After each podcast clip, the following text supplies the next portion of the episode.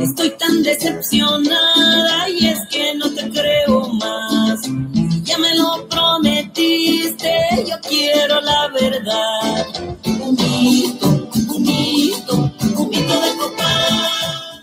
pero muy buenas tardes, bienvenidos y bienvenidas una vez más a Desde las Trincheras, mucho más que un programa de educación. Hoy la tuvimos que cortar a Lila Down con un mito de copal, nuestro tema apertura, porque nos hicimos regar un poquito para salir al aire, pero aquí estamos por FM 101.3 Estación Norte, estaremos en vivo hasta las 20 haciendo radio en este programa que ya es el cuarto, dando inicio a este cuarto programa. Y bueno, si no nos escuchaste nunca y no tenés ni idea quiénes somos, quédate para saber de qué se trata un poco la propuesta. Y si ya nos escuchaste las tres veces anteriores y no nos fumás, quédate, porque por ahí podemos revertir un poquito esa imagen. Tenemos mucho para hoy, un programa también cargadito, igual que el de la semana pasada, así que ya le vamos a ir adelantando de a poquito. Este viernes raro, eh, viernes que es eh, puerta ya de lo que seguramente va a ser un confinamiento también en nuestra ciudad por nueve días en principio. Así que también a la espera de, esos anuncios que se van a estar dando en estas horas, que vamos a estar al aire, y también contándoles lo que ya se sabe de ese confinamiento, las medidas sanitarias, etcétera, etcétera. Te pasamos nuestras redes, estamos en Instagram, somos trinchera.radio, en Facebook eh, como Radio desde las trincheras y también nos podés ver y escuchar por YouTube y Facebook en, en esas redes de la radio, justamente Estación Norte. Eh, también te vamos a dejar el WhatsApp porque hoy va a ser importante que lo anotes porque tenemos también eh, algunos sorteos y estamos un poco regalones, así que anotátelo, es 2235 11 26 33. 2235 11 26 33. También anotalo por si querés dejar un audio en lo posible de no más de 10, 15 segundos o, o enviarnos algún comentario de lo que vaya sucediendo a lo largo del programa. Ana Clara Mosca está desde los controles como todos los viernes y, y opera el programa del día de hoy. Y bueno, como les decía, pasaba eh, Lila Down con nuestro tema de apertura. Mi nombre es Ramiro Julián y ya saludo a Agustín Moizano. ¿Cómo estás, Agus? ¿Cómo le va? ¿Bien? Bien, ¿vos? Muy bien, muchas gracias. Eh, un programa cargado porque fue una semana muy cargada. Sí, totalmente. Y muy lo que se viene. Y lo que se viene, ni hablar. Este, bueno, habrá que, que ver cómo, cómo, se la va llevando. Eh, decíamos una semana muy cargada porque mal, lamentablemente se produjeron nuevas, eh, nuevos fallecimientos de compañeros eh, y compañeras docentes.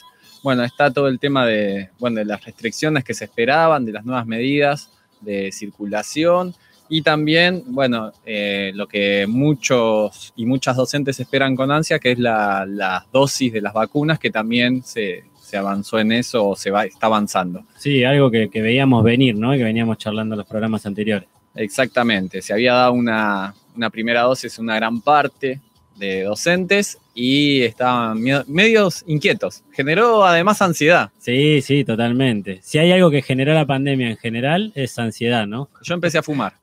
¿En serio no? Y a tomar whisky. Ah, bueno. Te falta comer carne y ya estamos. No, no, tampoco tanto. Ah, bueno, bueno, bueno. Este, bueno, ¿te parece que antes de empezar salimos con un tema bien fuerte? Dale, dale, me gusta arrancar así. Dale, ahí vamos con Woz en el disco, no es un disco, es un recital que hace con Ciro y los persas eh, de pistolas.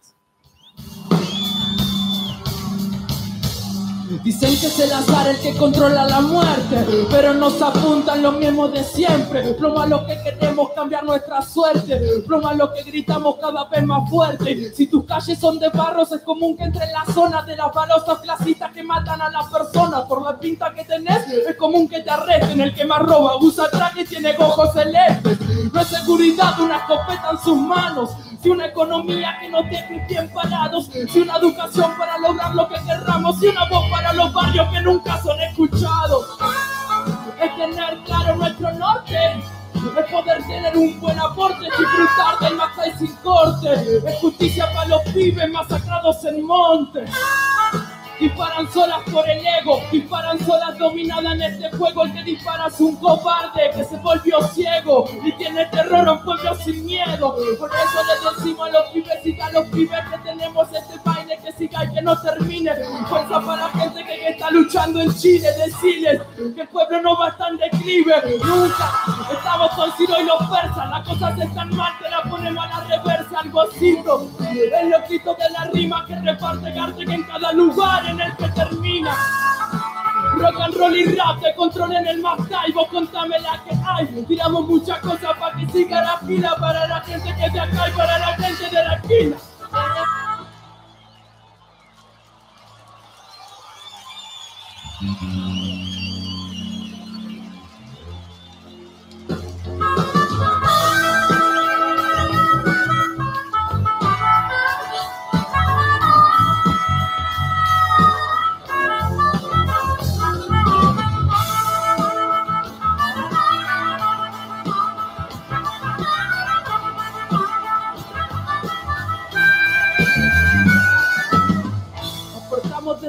Desde el arte, quizá es lo que tengo para darte, convidarte, darte que esto que nace acá y se va para otra parte, que te invita a teletransportarte, a enamorarte de estos ritmos. Estamos con Ciro los míos.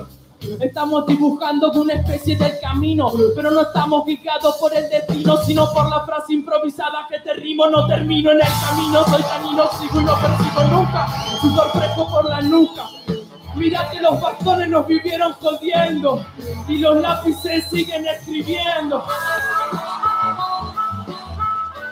Bueno, ahí pasaba vos con Ciro y los persas haciendo pistolas, gran tema y también bastante pertinente eh, en un momento de confinamiento, de control, ¿no? Eh, sabemos que a veces las fuerzas de seguridad se, se zarpan un poco eh, y, y lamentamos desapariciones, muertes, etcétera, así que siempre viene bien un poquito de fuerza de este tipo y de, recordar que, seguimos resistiendo. Eh, les recordamos nuestro WhatsApp y ahora le vamos a decir cómo vamos a participar, 223511 2633, porque durante todo el programa vamos a ir recibiendo a ese, a ese número mensajes de quiero participar por el sorteo que les va a comentar mi compañero Autín. Sí, eh, en primer lugar, fue polémica el tema de vos cuando estábamos armando el programa. Hay que decirlo, el señor Diego García Sí, sí, sí, le Eh, bajó el pulgar. le bajó el pulgar. Bueno, Sí. tuvimos que negociar. eh, pero bueno, Está, está- es fácil a- negociar cuando no viene al aire. Sí, sí, sí. No puede porque, bueno, Fue lo primero que le dije. Claro. si querés opinar, vení. No. Sí, lo estoy diciendo por vos, García, que seguramente él escucha estos programas grabados y nos hace críticas así desde su sillón. Un crack, un crack Un total. Así que sí, eh, eso para primero que nada. Después, eh, como vos dijiste, hoy vamos a sortear comida. Yo sé que ahora empiezan ya a llegar los, los, los mensajes a tu- al número, a tu WhatsApp, porque mm, eh, si hay algo que tiene el docente es hambre. Es lo que más circula en las escuelas, en el ámbito educativo, del Morphy. Sí. Digamos, no libros ni. ¿No? Sí, hay otras cosas que son peores, pero Bueno, sí. Pero para. Bueno, eh, sí, vamos a sortear de nuestros amigos de La Patrona Comidas Argentinas. Eh, vamos a sortear, como se viene el 25 de mayo, que vamos a tener un el- la semana que viene sobre Sí. el tema y sobre soberanía. Eh, vamos a sortear un locro que viene con empanada, pancito casero y, por supuesto, una salsita picante. Así, la que, salsita esa no puede faltar. así que ya vayan preparándose. El que quiera participar nos manda por nuestro número de WhatsApp, eh, quiero participar en el sorteo, quiero comer un locro del 25, y te lo llevan a tu casa. O sea, no es que Ah, te- no, es impresionante. eh, se comunican con vos, te lo llevan a tu casa, coordinan y, y te comes un locro del 25. Bien, excelente. Bueno, muy bien. Eh, estamos tratando de poner el noticiero acá en la radio porque están por anunciarse medidas en la provincia de Buenos Aires y en nuestra ciudad, pero te adelantamos un poco lo que se anunció ayer por parte del presidente de la Nación. Se restringe la circulación en todas las zonas del país que se encuadren en alto riesgo o en alarma epidemiológica, algo que se propuso desde la provincia que, que, suceda en Mar del Plata ya hace dos semanas atrás, si no me equivoco, y que, bueno, no, no se llevó a cabo y un poco las consecuencias tienen que ver con lo que mencionaba Agus y seguir lamentando eh, más muertes. Eh, en este caso mencionamos la del ámbito educativo, que son las que nos pegan de cerca. El programa pasado estuvimos hablando de Guillermo Migliorini, un poco de su historia y todo lo que le sucedió, y ahora se suman eh, más casos. La medida regirá desde este sábado 22 de mayo a las 0 hora hasta el domingo 30 de mayo inclusive. Quedarán suspendidas actividades sociales, económicas, educativas, religiosas y deportivas en forma presencial. Estarán habilitados los comercios esenciales, los comercios con envío a domicilio y para llevar, y solo se podrá circular en las cercanías del domicilio entre las 6 de la mañana y las 18 horas o por razones especialmente autorizadas. Bueno, algo muy similar de lo que sucedió eh, en marzo del año pasado en la fase 1, ¿no? Exacto, sí, sí, sí. Eh, ahora queda en nosotros, en nosotras, poder eh, cumplir con estas, con estas medidas, pero para estar, digamos, cumplir esta cuarentena también se necesitaban otro tipo de medidas por parte del gobierno que alivie la situación económica, ¿verdad? Sí, tal cual. Y en ese sentido hay medidas adicionales para empresas y familias. El gobierno nacional anunció medidas adicionales para proteger a las familias y las empresas. En cuanto a las empresas, ampliación del programa de recuperación productiva, el famoso REPRO, Exacto. para atender a los sectores que se verán afectados por las medidas, comercio y otros. La inversión en este programa estará en torno a los 52 mil millones de pesos. También incremento del monto del salario complementario para las y los trabajadores de los sectores críticos y la salud, que pasa de 18 mil a 22 mil pesos, y la inversión prevista de 6 mil millones de pesos en ese sentido. También la incorporación del sector gastronómico al REPRO y eh, reducción de las contribuciones patronales en los sectores críticos por 8.500 millones de pesos. Y en cuanto a las familias, desde mañana viernes hasta fin de mes se inyectarán 18 mil millones de pesos en los bolsillos de las familias beneficiarias con la tarjeta alimentar. Esto lo anunció el presidente el viernes 7 de mayo. Muy bien. Este, después hay otro tipo de medidas, a mí me parece muy importante porque siempre que se toman, se han tomado estas, estas medidas de cuarentena o de confinamiento, eh, no se la puede dejar a la gente tirada. Me parece muy interesante esto que, que siempre es poco, ¿no? Sí, Porque- totalmente. Siempre es poco, ya habíamos hablado en los programas anteriores de la presencialidad y la virtualidad, pero eh, nosotros siempre pensamos eh, cómo afecta también a las familias de nuestras escuelas que necesitan justamente aliviar esa situación económica porque muchas de, de esas familias están en la economía informal o tienen, son monotributistas o autónomos y necesitan justamente un, un alivio económico. Eh, sí, sí, totalmente. Es lo que mismo- no puede cumplirse si no es eh, a través de, de esas medidas que, que, como bien decís, son eh, eh, escasas, pero, pero bueno. pero llevan un cierto alivio. sí.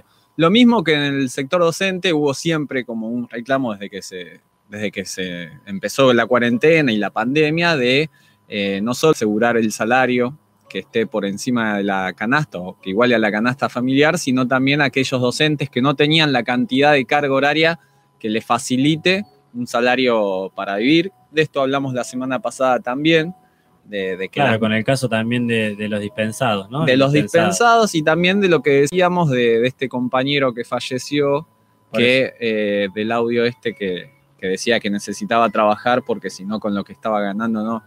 Yo en este punto voy a hacer un- una mención a Juan Pablo Bacar, un compañero docente que falleció, él también estaba dispensado, falleció por COVID, eh, un compañero, yo tuve la oportunidad y la suerte de conocerlo en el CENS 452, fue fortalecedor, maestro fortalecedor en los primeros años.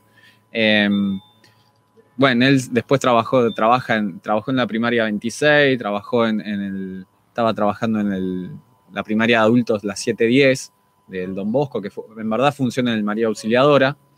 Y bueno, eh, lamentablemente contrajo la enfermedad del COVID y después de algunos días de pelearla, eh, falleció. Eh, mm, queremos acompañar a la familia en este momento tan duro y bueno, desde, desde bueno, la agrupación Azul y Blanca, que, que él siempre estuvo dispuesto a acompañar, iba, me acuerdo cuando fue unas peñas que hacíamos, se, se llevaba la, se había ganado la, la bolsa de papas que nosotros sorteamos siempre que hacemos una peña y, y bueno, ahí estaba viendo las fotos y, y siempre acompañando en lo posible a, al- bueno, a la defensa de la educación pública. Eh, a mí me parece que fue un poco mm, injusto cómo se trató el tema en el sentido que se le utilizó en cierto senti- en, sí, en cierta medida para, para demostrar que la presencialidad mataba y eh, nosotros veníamos hablando hace programas de ese tema, de que en verdad la circulación que genera la escuela abierta eh, pone en peligro a, las familias y a los trabajadores de la educación. Bueno, él eh, siempre estuvo dispensado y bueno, eh, era como una, un uso que le estaban dando a, su lamentable pérdida que, no nos parecía, bueno. así que bueno, acompañar a la familia y, y quería por lo menos hacer la mención a Pablo, ¿no? Está muy bien, está muy bien, Agus. Sí, es, es, fuerte y bueno, también es, lo hablábamos la semana pasada con respecto a, a lo que sucedió con Guillermo y, y, bueno, nada, una situación muy crítica en todos los sectores, ¿no? Como que más que nada ahora eh, desde las trincheras toma sentido también de atrincherarse un poco, no una trinchera, eh, ¿cómo decirlo? De, de, bueno, pensábamos justamente el nombre, ¿no? De por qué de la trinchera, pero eh, de, encontrar un cierto refugio también, ¿no? Y cuando hablábamos de la escuela, eh, que, no, que el debate era falso, de escuela o presencialidad sí, presencialidad no, el tema era si eran escuelas seguras sí o no, y en ese sentido está siempre buenísimo y, es súper valioso poder tener una mirada crítica. Así que bueno, este compañero también la tenía y un fuerte abrazo ahí a la familia. Con respecto a las medidas, eh, van a durar solo nueve días, seguramente ya estás al tanto, pero bueno, te lo, te lo refrescamos y solo involucra tres días hábiles, ¿no? Por eso también se tomó esa decisión y seguramente que después eh, continúa todo como estaba hasta el día de hoy, ¿no? Terminados esos nueve días, del 31 de mayo hasta el 11 de junio inclusive, se retomarán las actividades en el marco de las medidas vigentes hasta el día de la fecha. Bueno. Sí, sobre esto que decíamos de cómo afectaban las familias que van a nuestras que, son parte de la comunidad educativa donde, de nuestra escuela, justamente, donde nosotros desempeñamos las tareas, tiene que ver el día de hoy.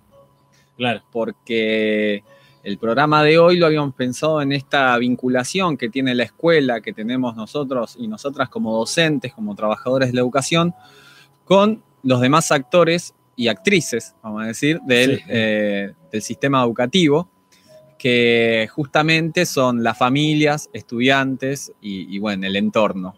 Tal cual. En base a eso vamos a hacer una serie de entrevistas em, que me parece que vienen a colación porque es, bueno, ya lo, van a, ya lo van a ir viendo, pero me parecía interesante pensar esta vinculación que la escuela es mucho más que paredes y personas enseñando adentro y otras aprendiendo sino que tienen que ver con su contexto, la historia de ese contexto, la historia de esa escuela, la vinculación, lo que se puede llegar a generar desde, desde la escuela y desde el contexto, o sea, la comunidad que participa en esa escuela. Tal cual, sí, sí, sí. Eh, siempre tenemos un tema que, es transversal a todo el programa, así que la, entrevista irá en ese sentido también, de pensar un poco la escuela hoy y su rol. Estamos hablando de la escuela pública principalmente.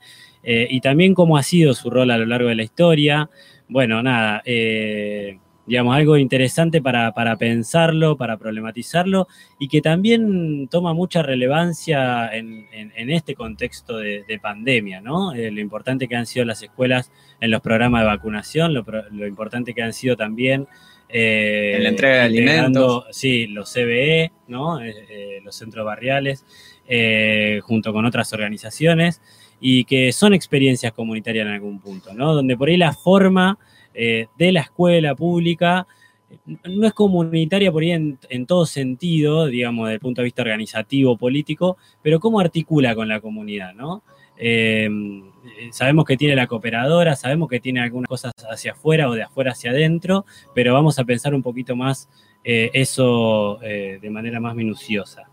Exacto, a mí me parece muy interesante que podamos abordarlo porque si es un sector, digamos, siempre se lo ha dejado como medio del lado, ¿no? Eh, lo pienso eh, puntualmente desde las luchas docentes, sí. Eh, como que se ha enfocado tanto en las condiciones laborales que se pierde no solo lo pedagógico, digamos, esta idea de que discutimos sobre el conocimiento, qué conocimiento y para qué, sino también esto que planteaba de los demás sujetos, las demás sujetas de, la escuela, que tiene que ver con las familias y los estudiantes y las estudiantes cuando eh, el docente no está. Eh, que era un gran dilema, porque mientras uno necesita cuidar la salud y entonces se había eh, llevado las medidas de, confinamiento, también esas familias quedaban a la deriva, ¿no? Sin ese espacio que como parte del Estado tenía que garantizar derechos. Tal Ya cual. no solo hablamos del de la educación, sino del cuidado, del acompañamiento, del asesoramiento, de la entrega de un alimento, de no todo lo que hoy cumple una escuela que tiene que ver con, con un montón de cosas, el calendario vacunatorio, el seguimiento de, de las planillas y de las libretas de asignación familiar, Sí, sí. de, digamos, de ayuda, cualquier tipo de ayuda estatal, y una maestra, un docente en general que acompaña a las familias en, en tramitar eso y en otras tantas cosas, en las luchas por garantizar los derechos más allá de la educación. Tal cual. Y que siga en tensión, ¿no? Eh, qué qué Exacto. rol debe tomar la escuela y hacia dónde va.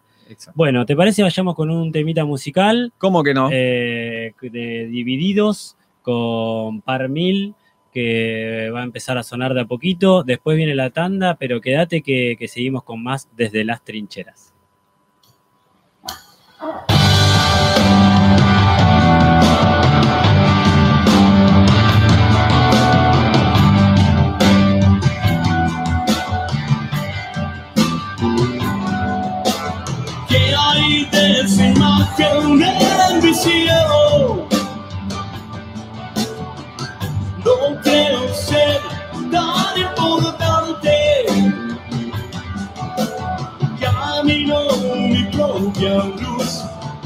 me siento más de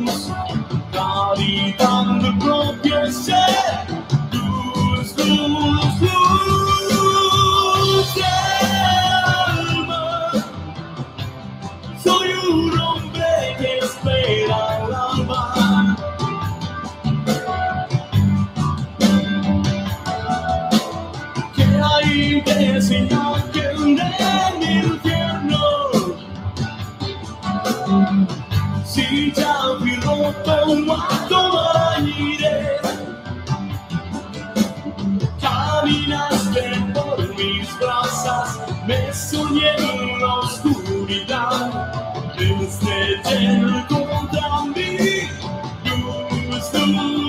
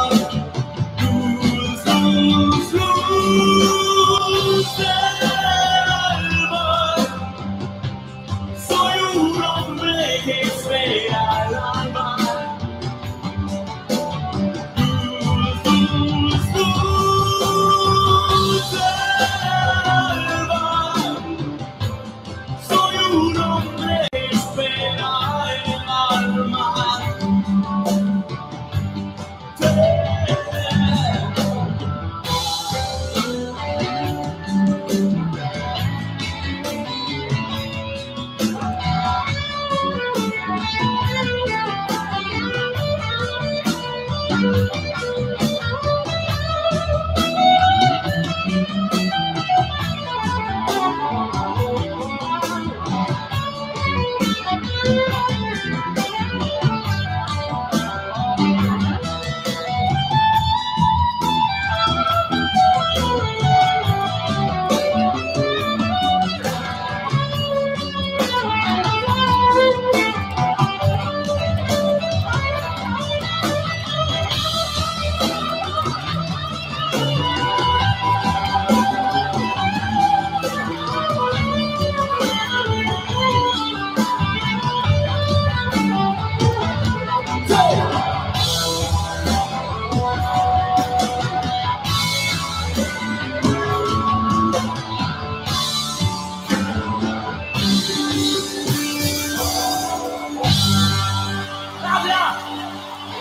Las 18 horas y 35 minutos.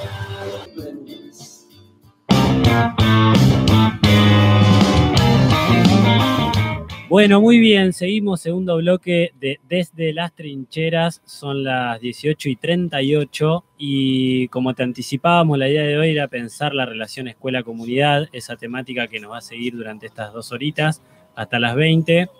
Eh, te repito el WhatsApp para que te comuniques eh, a medida que vaya transcurriendo el programa, tanto por el sorteo y también por la temática que vamos a tratar, 2235 11 26 33. Y para eso estamos en comunicación, vamos a hacer una entrevista con Victoria Lauría, que es profesora de práctica docente del Instituto Superior de Formación Docente número 19, es educadora que ha trabajado eh, los vínculos entre la escuela y comunidad mediante diferentes proyectos anclados en la educación popular. ¿Cómo andas, Victoria? Buenas tardes. Bueno, gracias por, por el tiempito, por comunicarte. Y bueno, acá estamos con Agustín en la mesa para, poder problematizar un poquito esta cuestión. Te, hago la primera pregunta como más general para, adentrar en el tema. Eh, ¿Cómo pensás justamente esa relación entre escuela y comunidad? Bueno, en realidad este, nosotros tendríamos que pensar que la escuela está inserta en la comunidad, es parte de una sociedad esta idea de la escuela inserta en la sociedad tiene que ver con qué, en qué sociedad vivimos. Claro. Y la, la situación actual de la Argentina y digamos la conformación del sistema educativo argentino, el historial de su, de su funcionamiento, está absolutamente vinculado al modelo económico, al modelo hegemónico que, la, que impera en la sociedad y lamentablemente en el mundo entero. Claro. Entonces, eh, la relación que la escuela es en función a las demandas de Bien, bien, bien. Eh, no, y justamente eso, también, eh, bueno, eh, particularmente en este contexto y en la actualidad, ¿cuál, cuál es el rol, digamos, en función de, de eso que decís? ¿Cómo lo ves? una, una, situación es pensar qué función está cumpliendo la escuela en esta sociedad actual. Claro. Eh, la función que la escuela está cumpliendo es, lamentablemente, es de reproducir sostener y mantener el modelo hegemónico, es decir, como parte de, la sociedad, de la comunidad y como parte de las organizaciones sociales que han creado para su sostenimiento, es un instrumento más de la reproducción de las desigualdades económicas y sociales. Claro. y, esta, esta es la realidad, digamos. Sí, sí. Esto no quiere decir que sea eh, o intransformable. Claro, claro. Que tenemos un posicionamiento transformador, eh, permanentemente estamos en lucha por, por el cambio de esta institución y de este modelo de sistema educativo. Tal cual, sí.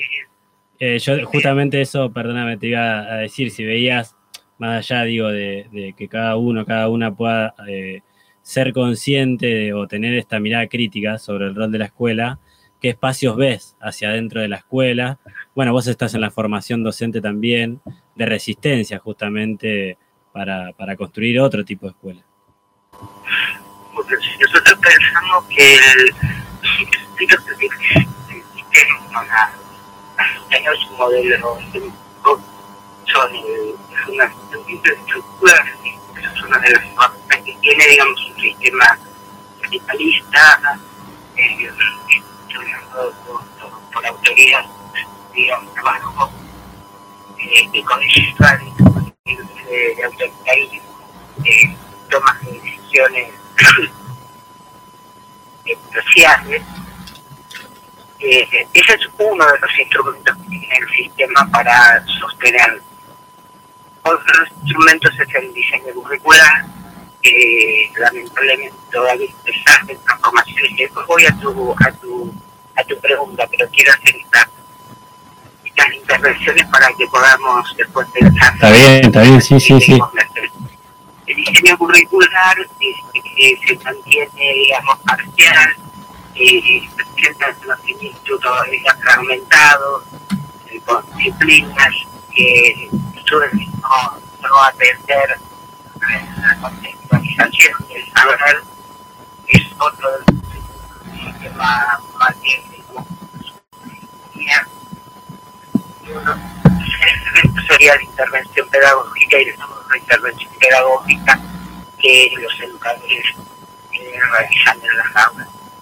Y ahora yendo a tu pregunta, y esto yo pregunta por Obviamente la intervención pedagógica de los, de los educadores son los que más han poquito transformaciones a la hora de pensar una escuela transformadora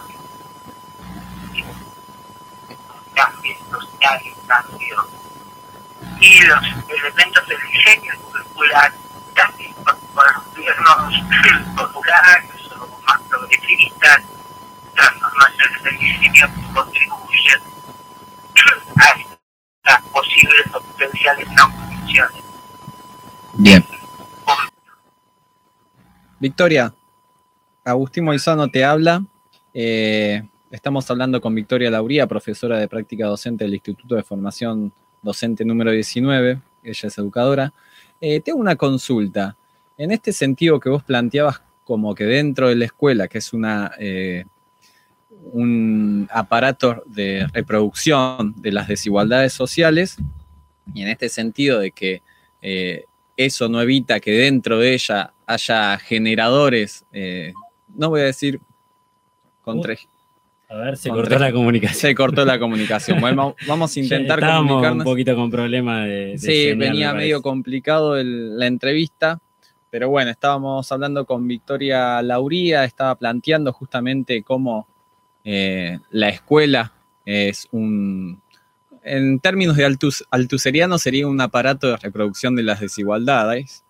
Este, ahí, ahí enganchamos con Victoria. Ahora, Victoria, ¿nos escuchás? Yo no sé dónde se cortó la comunicación. Sí. No, no, no, No. yo te estaba preguntando eh, si dentro de estos, eh, de esta institución que es la escuela, hay eh, ciertos, no quiero decir individuos, pero sí productores o generadores de contrahegemonía. Y en todo caso, ¿cuál es tu experiencia? ¿Qué podés decirnos desde tu experiencia? Si lo consideras así o como que ya está todo dicho, ¿cómo sería? ¿Cómo, cómo lo interpretas Y ahí va yo que desde, el punto de vista de, de los actores educadores, digamos, eh, existen innumerables experiencias e innumerables posicionamientos de los educadores, inclusive de los equipos directivos, que serían contrahegemónicos o que llevan adelante transformaciones realmente profundas. Eh, lo que yo a lo que iba y que no terminé de decir es que por ahí en, en el debate que, que hemos sido poco luchadores, inclusive los educadores transformadores o propositivos, como los quieran llamar, es el- precisamente la, la organización del sistema educativo. Ese es un debate que creo que, que debemos iniciar para que se promuevan los cambios en ese sentido. Exacto, Sin coincidimos. embargo, aunque el debate no está dado, existen innumerables experiencias de equipos directivos que generan estructuras participativas con decisiones colectivas que son absolutamente transformadoras a la hora de pensar. Muy bien. Eh, vos como formadora de docentes, eh, ¿qué, consi- qué consideras que es importante enseñarle o problematizar eh, sobre el rol de la escuela en la formación docente justamente? A ver si te- te- no te escucho bien. No, digo, vos como... Enseñar la formación docente, Sí, estamos, estamos perdiendo nuevamente la comunicación. Victoria, ¿nos escuchás? Ah. Ah, bueno, se te escucha un poquito cortado. No sé si por ahí tenés buena señal ahí donde estás. Por ahí te puedes mover un poquito. Ah, ok. A ver, te repito la, la pregunta y vemos si, si puedes mejorar un poquito la, la ubicación y la señal. No, desde tu, digamos, rol en la formación justamente de docentes, ¿cómo, cómo te parece o cómo lo problematizás esta cuestión? Me imagino que compartís esta inquietud, digamos, y esta visión eh, crítica sobre el rol de la escuela. Eh, bueno, y cómo es hacia el interior de la formación docente, justamente. Bueno, no existe, digamos, para que eh, poder empezar a pensar eh, el, el educativo desde la praxis, digamos, la praxis en el sentido más pequeño que, que involucra lo que es, eh, ya ahí entramos en, en un capítulo que debería ser un poco más largo, que es eh, la reflexión y la acción, ¿no? Porque la escuela, para no caer en la tecnocracia, digamos, puede abordar el conocimiento desde la praxis y no desde la teoría y la práctica como dicotómica. ¿Me estás escuchando? Sí, sí, sí, sí, perfecto, ahí bien, Ah. muy bien. Entonces, eh, pensar en la formación docente desde esa concepción, desde la concepción freudiana de la praxis educativa. No sé si Sí, Sí, sí, sí. sí, sí. la pregunta. Excelente. Además que un relato de experiencias eh, deberíamos llevar un largo rato para que yo Claro, claro, claro. Sí, casualmente hace, bueno, hace un par de programas hacíamos mención a esta, a que se cumplían 100 años del nacimiento de Freire y que, bueno, eh, la desaparición física de él, eh, su fallecimiento, y como que planteábamos esto, la necesidad de volver a Freire porque no, no pierde vigencia. Este, bueno, eh, no pierde vigencia porque mientras existen opresores y oprimidos, eh, la vigencia de Freire va a ser me, me encanta. Ojalá, ojalá podamos algún día decir, no, no es vigente porque no hay opresores y oprimidos en el Sí, mundo. es cierto. Claro, claro, claro. Pero bueno. Bueno, Victoria, te agradecemos. Lamentablemente eh, estamos teniendo unos problemitas de, con la comunicación, pero ya te vamos a molestar de nuevo siempre que, que estés dispuesta a participar nuevamente porque es muy interesante lo que estás planteando y, y- cómo abordar el tema que nos pone en cuestión siempre a uno a- como docente, ¿no? Eh, cómo avanzar eh, para que las desigualdades sean atendidas desde las escuelas para que dejen de ser desigualdades. Eh, Bueno, con, mucho gusto, ningún inconveniente con lo acordemos unos días antes. dale. Este, y creo que es un espacio muy grandioso, los quiero felicitar por la iniciativa, me parece excelente la, la iniciativa, se lo dije a Diego ya. Así que bueno, les mando un abrazo. Bueno. Muchas gracias. Muchas gracias, Victoria. Hablamos con Victoria Lauría, profesora de práctica docente del Instituto 19 y educadora de muchísima experiencia, no solo en nuestra ciudad, si- sino también en, en el conurbano de, Buenos Aires. Bueno, Eh, pero también tenemos las experiencias que se han dado en algunas partes de nuestra, de nuestra ciudad, experiencias que es necesario rescatar porque uno lo dice, ¿no? Esto de siempre vincularse a las comunidades para, para que la educación sea algo verdadero, no solo una cuestión, una tarea, sino que sea un compromiso. Y es fácil decirlo, pero muchas veces, como todo proceso complejo, serio, eh, tiene su dificultad. Eh, por eso traemos a colación dos, dos compañeras, Maggie, una profe de, de educación artística y eh, egresada en la Martín Malar, bueno, que ha llevado una experiencia en, en el barrio de Las Heras, y de Marcela, una directora de una escuela secundaria que en tiempos de pandemia también se animó a abrir la escuela a las necesidades de su comunidad. Soy Maggie, profesora de artes visuales. Entre el año 2018 y 2019 llevamos adelante un proyecto de instalación junto a los estudiantes de cuarto año de la escuela secundaria número 69 del barrio Las Heras. En ese momento estaba a cargo de una materia especial de plástica, producción y análisis de la imagen, que se encuentra en el currículum de las escuelas que tienen orientación en arte. El proyecto se gesta desde el seno de la institución hacia afuera, irrumpiendo en la comunidad de una forma maravillosa y radical. Fue un largo proceso que comenzó a partir del análisis de una obra de teatro de Marcelo Marán, Seres de un Día, la cual es una adaptación de Frankenstein. Luego los estudiantes redactaron preguntas que le hicieron in situ a Marcelo y a partir de allí continuamos el trabajo nosotros. Comenzaron haciendo diseño de los personajes y maquetas del espacio que luego trasladamos como instalación a la Asociación de Fomento del Barrio. Teníamos las llaves, podíamos entrar y salir, trabajar a nuestro gusto, fuera de horario incluso los feriados. El director presentó algunas resistencias, pero el vínculo que generamos y el trabajo que realizábamos era de tal magnitud que fue imposible ponernos restricciones. Allí se suma Héctor Martiarena, uno de los trabajadores de almacenes culturales. Él nos brindó materiales y trabajó con los estudiantes todo lo referido a instalación eléctrica, manipulación de herramientas, cortar, pegar, estructuras grandes. Héctor ya venía trabajando en la Asociación de Fomento desde hace un tiempo en la construcción de estufas Rocket. Por lo tanto, se sumó, la verdad que muy entusiasmada a darnos esa mano. La experiencia fue y es poderosa porque emergió desde el seno de la institución, trasladándose a la comunidad adquiriendo formas que rozaban lo no formal. Los estudiantes crearon, diseñaron, actuaron. Una de las chicas compuso la música y la canción de la muestra, la cual permaneció abierta todo el verano para que la puedan visitar los familiares. Sin dudas nos transformó a todos y a partir de allí nuestro vínculo trascendió los muros de la escuela. Seguimos comunicados, vamos al museo y siempre estamos a la expectativa de que pase la pandemia para generar un nuevo proyecto aunque ellos ya no sean mis alumnos ni yo su profe, porque no me dicen tío.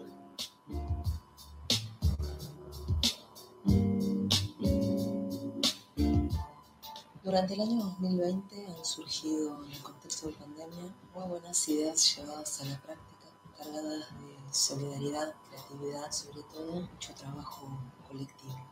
Este sentido, la creación de los comités barriales de emergencia son un gran ejemplo. Nuestra escuela secundaria tiene la suerte de formar parte de un comité barrial y nos parece que hablar de comité barrial nos remite a la idea de red de contención. Una red de contención pensada en un momento de crisis social importante, porque fue el poder trabajar en red entre instituciones, organizaciones y agrupaciones de la comunidad. Fue el poder organizarse, vincularse, conocerse y reconocerse con todos los recursos situados y cercanos a la escuela. Cada pequeña acción en la formación del comité era un pequeño granito de arena que sumaba el todo. Algún mensaje, el hecho de armar un grupo de WhatsApp, el poder armar un archivo de Excel a modo de mapa para ver qué instituciones, qué organizaciones formarían parte, los contactos, las direcciones, los referentes, las referentes. Esto es el trabajo en red. Y el trabajo en red de contención, el poder trabajar vinculándose entre instituciones organizaciones y poder dar respuesta a esas urgencias que iban surgiendo dentro de la gran urgencia social llamada pandemia organizar reuniones de modo virtual, de modo presencial, organizar acciones en el plazo inmediato. Una familia no puede salir de su hogar, bueno, los comedores con esta preocupación de llevar una vianda de comida caliente y dejar en la puerta. Juntar una caja de mercadería para aquellas familias que estaban en una situación de extrema necesidad económica por haberse quedado sin un empleo el poder matricular a un estudiante o a un estudiante joven que no tenía escuela a la que concurrir, dar respuesta también a eso, dar respuesta a alguna situación de violencia de género intrafamiliar. Planteábamos en el comité y el comité daba respuestas. Entonces, la importancia del comité barrial, si bien se pueden resignificar algunas tareas del 2020 al 2021, la importancia es el trabajar en el vínculo, el vínculo entre las instituciones, las organizaciones, las agrupaciones, comunidad, que eso se siga sosteniendo y eso se sigue sosteniendo. Y en ese sentido damos gracias de formar parte de este comité armado en nuestra, en nuestra comunidad por muchos años más de comités barriales de emergencia.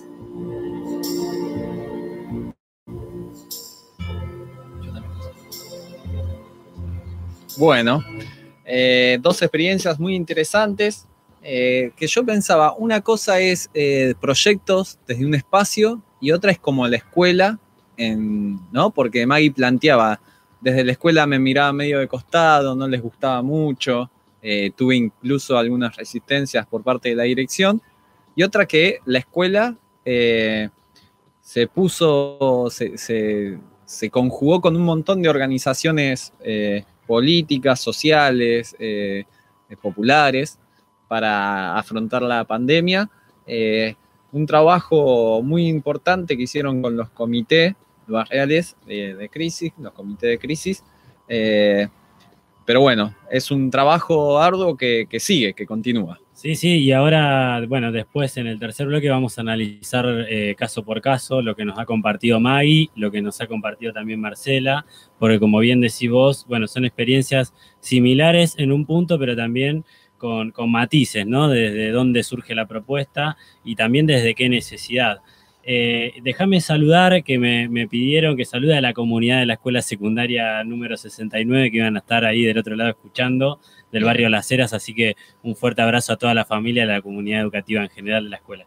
Muy bien. Bueno, tenemos algunos saluditos Sí, y muchos más que quieren el locro del día 25 de mayo. sí, por ejemplo, Mariano Vergara dice, hola chicos, soy Mariano Vergara y quiero participar en el sorteo, si es que me lo permiten, dice, ¿por qué no se lo vamos Sí. a permitir? No sé, ¿No? no, sé si Bueno. permitírselo ahora. Acá estoy encerrado en mi pieza desde el lunes por síntomas de COVID. Saludos y sigan así. Bueno, mejorate Mariano. Hoy vamos a pasar el cuento de Mariano, Sí. que, que nos había grabado, que está muy lindo. También Sandra, que está firme, pero desde el primer minuto, la directora de Muyen, Sí, de primaria ya- de Muyen, Ya me estoy enojando con Sandra. ¿Por no, qué? Me, no me escucha. Nunca te manda saludos. Nunca te manda. Bueno, no, pero quiere participar también, así que está. no está bien, sé si eh. ponerle el papelito en la bolsa. Bueno, vamos a ver con Eh, el escribano qué pasa. Bueno, a mí me manda saludos y quiere participar el Bata, eh, Hernán, eh, Tamara y Virulazo. Tremendos sobrenombres. El bata y virulazo meten miedo. te digo. Virulazo, sí, tiene una historia, una historia Virulazo. Virulazo y Telma eran unos, unos tangueros, no, no. unos tangueros, me están haciendo señas, pero no, eran unos bailarines de tango. Virulazo siempre bailaba con Telma. Bueno, Este, bueno, déjalo ahí. sí. ¿Tenés algún saludo más? Porque tenemos que ir al. Saludamos al Poroto también, que está pronto, Poroto. pronto a jubilarse. Agarrate, ¿eh? Se acabó lo que se daba. Se acabó lo que se daba. agarrate Profe nomás. de música de la Escuela 21. Bueno, eh, se jubila el 31 de mayo. Un saludazo al, al Poro. Muy bien. Bueno, y vamos con un temita musical antes de la tanda. Dale. Así seguimos con rock nacional. En este caso, Charlie García yendo de la cama al living.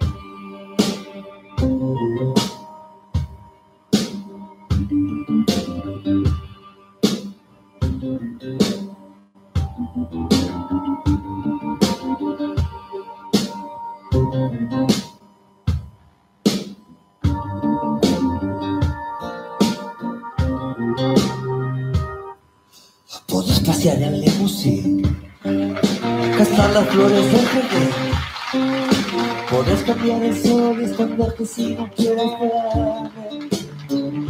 O puedes ver amanecer con caviar desde un hotel.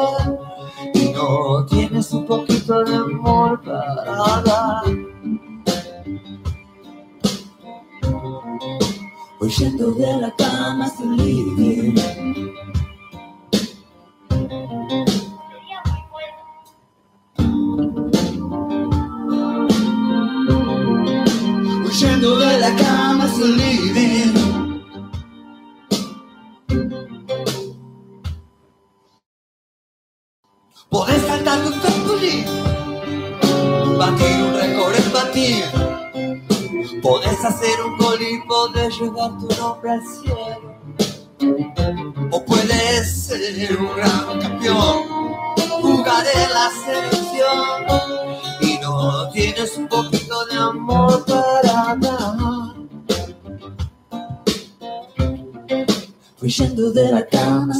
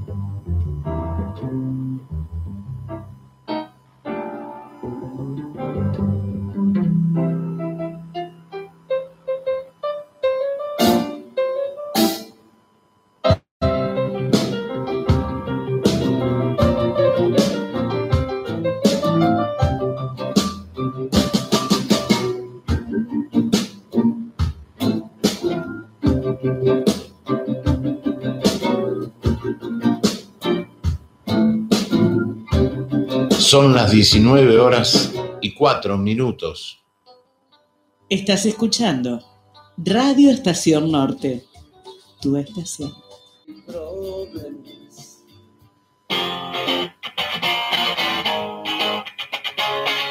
Bueno, muy bien, son las 7 y 8 y comenzamos ya el tercer bloque de Desde las Trincheras, aquí por FM 101.3, Estación Norte.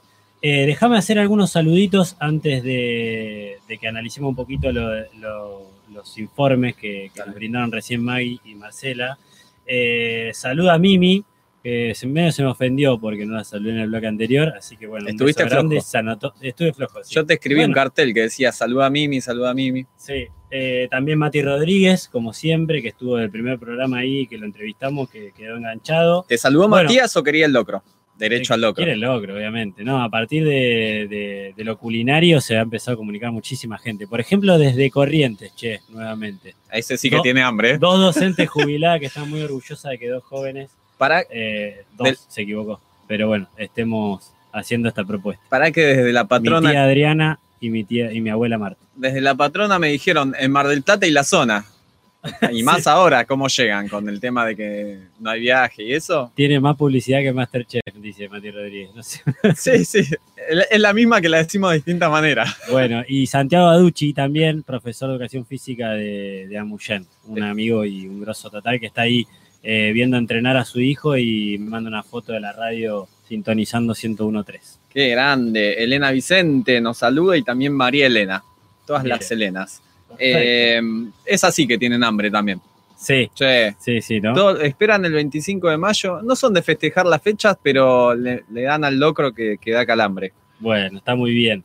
Bueno, eh, bien, los informes, nuevamente agradecerle a Maggie y a Marcela por, por, bueno, eh, por contarnos un poquito y hacer el testimonio de, de cuáles fueron sus experiencias. Así es. que como decíamos, muy similares en el sentido de, de articular eh, a la escuela, en este caso, bueno, la secundaria 69 y a la escuela que es directora Marcela, con eh, distintas organizaciones, ¿no? Y de distinto tipo en la comunidad del barrio, del territorio, y, y también con distintos fines, pero que, que en fin es un poco esto de, de- relacionar a la escuela, a su proyecto pedagógico, eh, a la institución, con, con lo que sucede en el barrio, ¿no? Y pensaba eh, por ahí también eh, diferentes necesidades, ¿no? Que han sido disparadoras de, estas propuestas. Por un lado, la de Maggie, que desde lo artístico, bueno, acercar una obra de teatro, nada más y nada menos, ¿no? Eh, algo que por ahí no se frecuenta mucho, me parece, y que seguramente que ha, que ha generado hermosas repercusiones, como ella lo contó también. Y que fíjate vos que articuló con, bueno, ahí anotaba, ¿no? Con Almacén Cultural, que me- si no me equivoco fue, o no sé si lo es todavía, un proyecto municipal de llevar eh, eh, el arte a los barrios. Sí. Eh, y también con la Sociedad de Fomento del Barrio Las Heras, ¿no? Entonces, bueno, por un lado, por ahí dos instituciones o dos programas que tienen que ver con el Estado y que tienen esa lógica, y también eh, con una sociedad de fomento capaz que con otra lógica, ¿no? Más asociacionista. Digo, y ahí empieza, me parece, más a, tomar color y fuerza el concepto de comunidad, ¿no? Cuando aparece también la articulación con, con esas instituciones. Pero digo, no, no tiene que ser solamente interinstitucional, digo, esa relación. También con organizaciones sociales, también lo que nos, lo que nos comentaba Victoria Lauría con respecto a- a la educación popular, ¿no? Y todo lo que se genera a través de ello.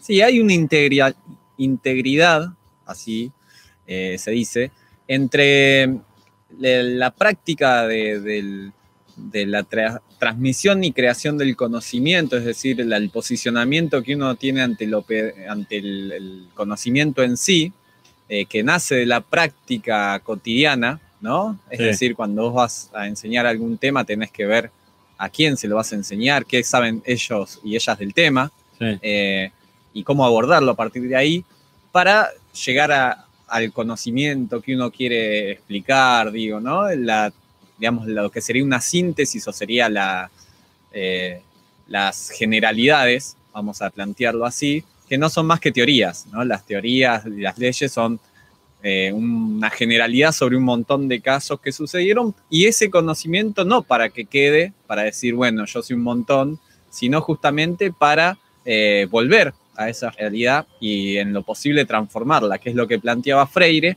de, este posicionamiento del que enseña, del que aprende, como eh, un proceso dialéctico de, de, ida y vuelta, y que tiene que ver dentro de ese proceso, digamos, esa, cómo encara ese, ese posicionamiento ante el conocimiento, tiene que ser igual ante, ante cada uno de los integrantes de la comunidad educativa.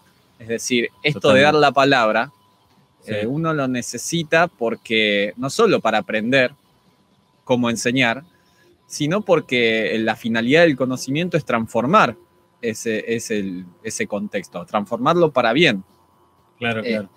me parece que hay muchas veces un distanciamiento entre algunos postulados de grandes pedagogos y después que en la práctica eso no se concreta porque son grandes pedagogos dentro del aula o mejor dicho, eh, se consideran eh, importantes enseñantes y eh, termina siendo un conocimiento enciclopedista, ¿no? No termina afectando, cambiando, modificando o generando las condiciones en el sujeto y en, y en la comunidad para que se transformen esas realidades que muchas veces son, son muy, muy, muy duras.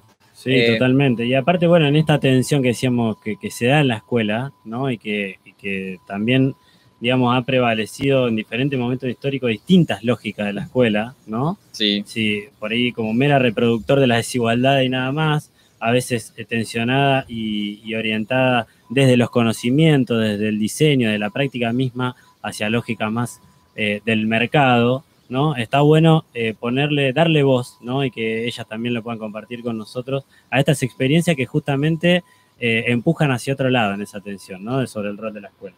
Y esto que yo te planteaba de que hay como di- diversas formas de vincularse, o desde un espacio, eh, una asignatura, ¿no? Eh, bueno, un proyecto que sale ah, desde la escuela y que es tomado por la comunidad, otros que son las instituciones las que generan un vínculo muy, muy fuerte, son instituciones en ese sentido muy democráticas, ¿no? Que se escucha a cada integrante, lo- las diferencias, la- los di- las distintas opiniones de cada uno de ellos, y siempre se intenta unificar en una, ¿no? Que es lo que en definitiva permite avanzar en el mejoramiento integral. Totalmente. Pero bueno, Bueno, eh, ¿te parece que hablemos con Beto Miranda? Eh, bueno. Eh, ¿Pagó? sí, no, Ya pagó, bien, me- me hizo entonces- una transferencia por cuenta de DNI Bien. y bueno, ya lo tenemos una vez más al gran Beto Miranda entre nosotros. Recordamos es historietista y nos viene siempre a dar alguna sugerencia Pero- espectacular. ¿Te parece antes eh, la presentación de Beto? Sí, lo presentamos así, escuchá, ¿eh?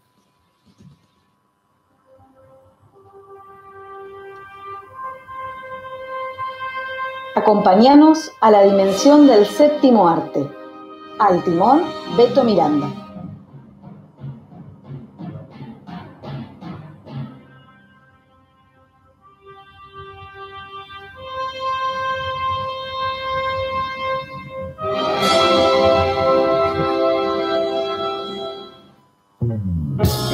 Ahí va el capitán Beto. Beto, querido, ¿cómo andás? Buenas tardes. Bien, ¿vos? No sé si, no sé si lograste escuchar la, la, la presentación. No sé si pudiste escuchar la presentación, digo, que era la sorpresa que teníamos para vos el día de hoy. Ay, bueno. Ya, Ah, sa- te dije ya que sabemos, ya sabemos que no nos escuchás, que somos tu plan B. Nice. Nada, te hicimos. te- Para seguir comprometiéndote con desde las trincheras, te hicimos un separador. ¿Qué te parece? Después te lo paso por WhatsApp.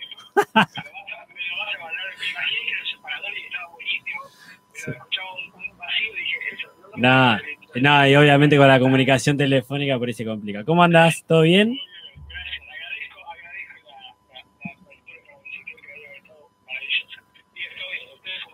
Bien, bien, muy bien. Nos, nos viene bien ahí. Bueno, ¿qué tenemos para hoy, Beto?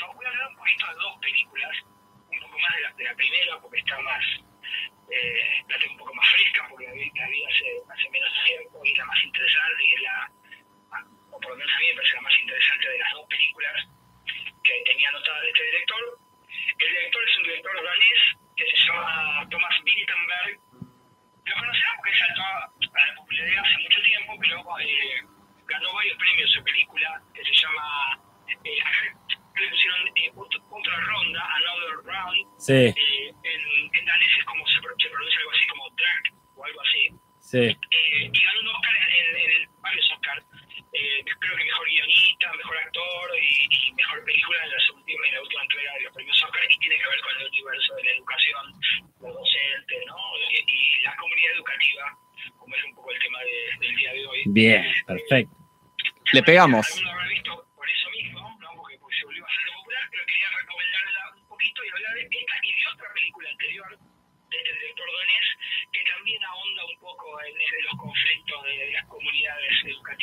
Ah, mira vos, se mete de lleno el tipo.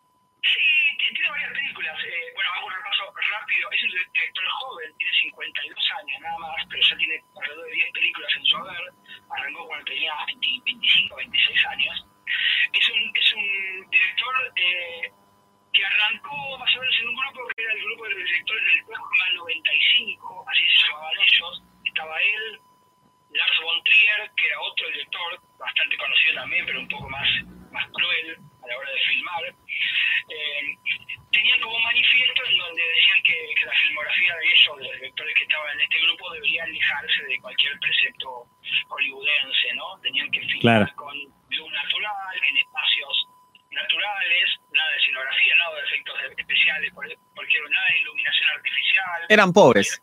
Claro, una cosa así.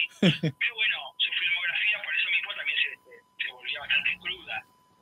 Claro, claro. Lars von Trier después siguió un poco más con esto. Eh, el director de que voy a hablar hoy, eh, Winterberg se escapó un poquito, metió la pata un poco en Hollywood y empezó un poco a, a, a, a colaborar en algunas producciones. Ah, ah, ah, ah, ah. Hollywood, sí, bueno, pero era joven, era joven, viste, porque tiene los ideologías con lo mejor.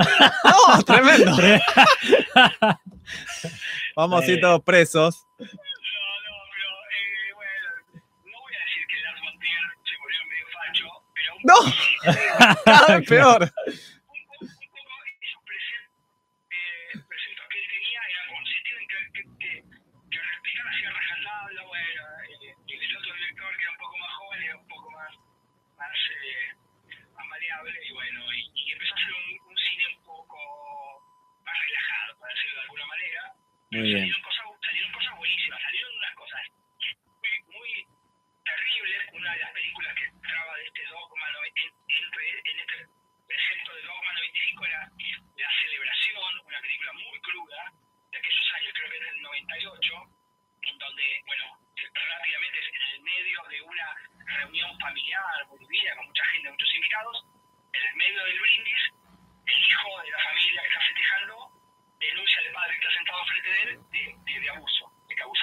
Fuerte. Esa el de la película. Claro, claro. Después hizo un poco más relajadas. Eh, eh,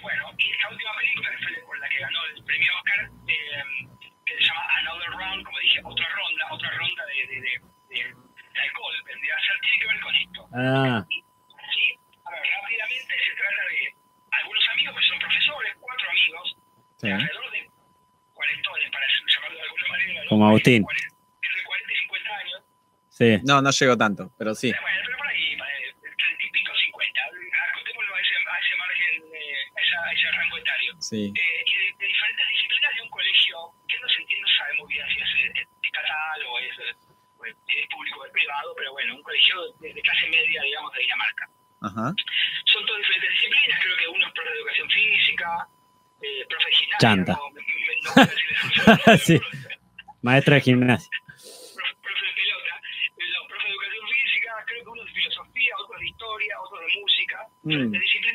Todos mentirosos.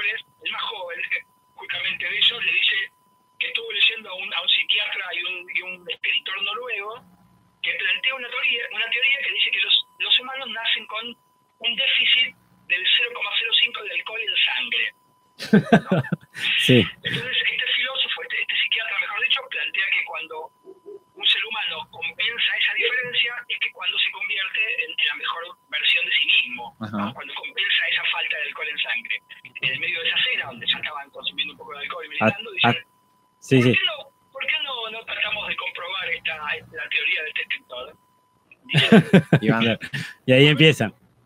Otra ronda. Una Claro, ronda. Claro, algo así, pero dice, pero no nos zarpemos, básicamente, dice, no es que nos vamos a chupar alcohol todo el día. Claro, claro. Mirá Vamos a equilibrar. ahora Vamos a compensar circula- ese déficit. Ahora nomás. circula el alcohol en las aulas. Antes de entr- entras al aula, te echan alcohol. Yo llego medio mareado al aula. Claro, Cuando llego al aula, ya estoy medio puesto. Ellos dicen,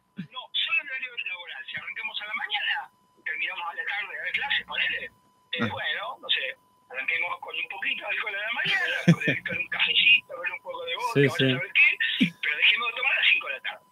A la noche tomemos alcohol. Salvo los fines de semana que cada uno no trabaja, ¿no? No, no, no sigamos el resto de la vida, solamente para comprobar esta teoría.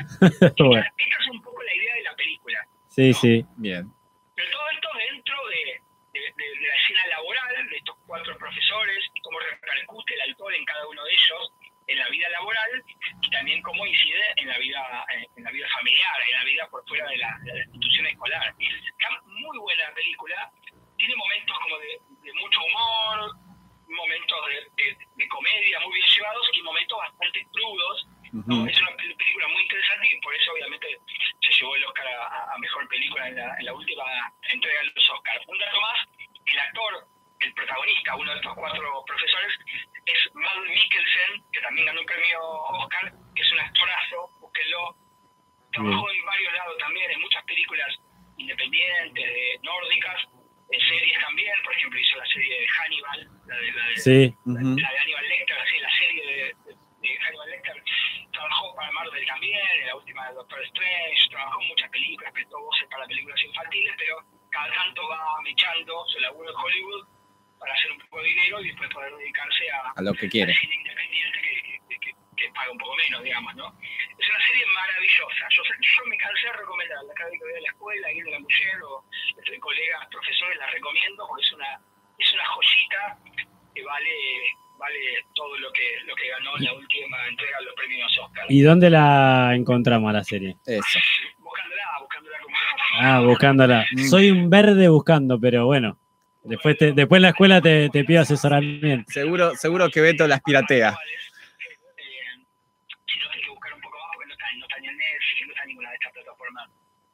Eh, si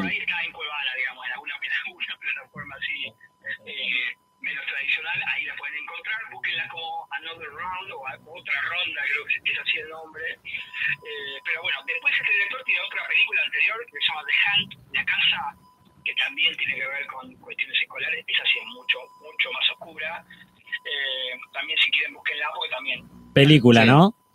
es una película, las dos son películas, sí. Esta es una película, eh, otra ronda es una película más en tono comedia, y la otra, The Hunt, La Casa, La casa. del,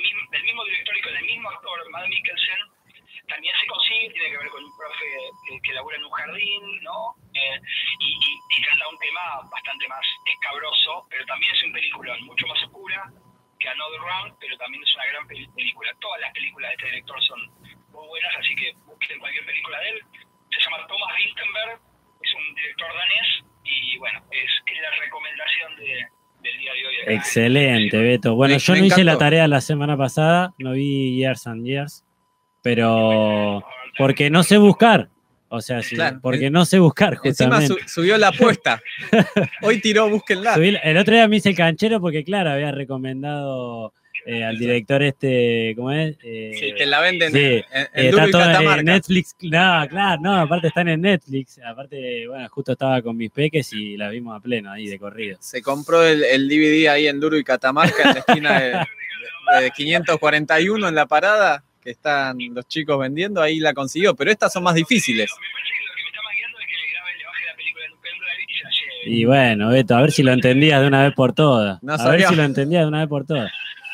Me están llegando mensajes que dicen, quiero el locro, quiero el locro y la película de Beto. O sea, podemos Bueno. sortear digo, una película. ¿Ya Gracias, le pasaste el Beto. contacto de Beto? bueno, impresionante. Bueno, buenísimo. Bueno, Entonces, Beto, gracias. Espectacular la Ten- recomendación. tenemos de Tomás Pinker, uy, Winterker, La celebración, Otra ronda y La casa. Con Matt Mikkelsen. Bien. Sí. Sí, pero acá no sabemos inglés. No, claro, Hoy faltó un- Paula, estamos hasta las manos.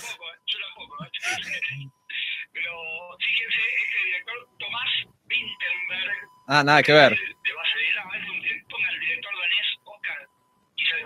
Ah, ahí va. Oscar. Sí, Oscar Ruggeri. Ok. Bueno. Bueno. excelente, Beto. Bueno, buenísimo. Le podemos dedicar un tema a Beto. Ya Sí. le dedicamos presentación, ¿te Sí. parece? ¿Por qué tantos mimos? Bueno, esperamos No sé, que, que nos te- lleve los DVD a la escuela. Eso, por eso, ahí viene. Los DVD. Sí, Bueno, siglo XIX. me quedé en el tiempo. Eh, bueno, nos vamos con un tema de. ¿Para que le pregunto a Ah, Beto? metele. Beto, ¿querés una final contra Racing o no? Sí. Bueno. Bien. Medio resignado, pero bueno. Bueno. Yo también quiero. Claro, claro, claro. Bueno, abrazo grande, Beto. Beto, muchas gracias. Muchas gracias de Nos vemos nuevo. el viernes. Bueno, vamos con un tema de Radiohead, ¿te parece? Dale, presentalo nomás. Uy, es dificilísimo. Eh, es un no- tema de Radiohead. Ya, ya van a saber cuál es.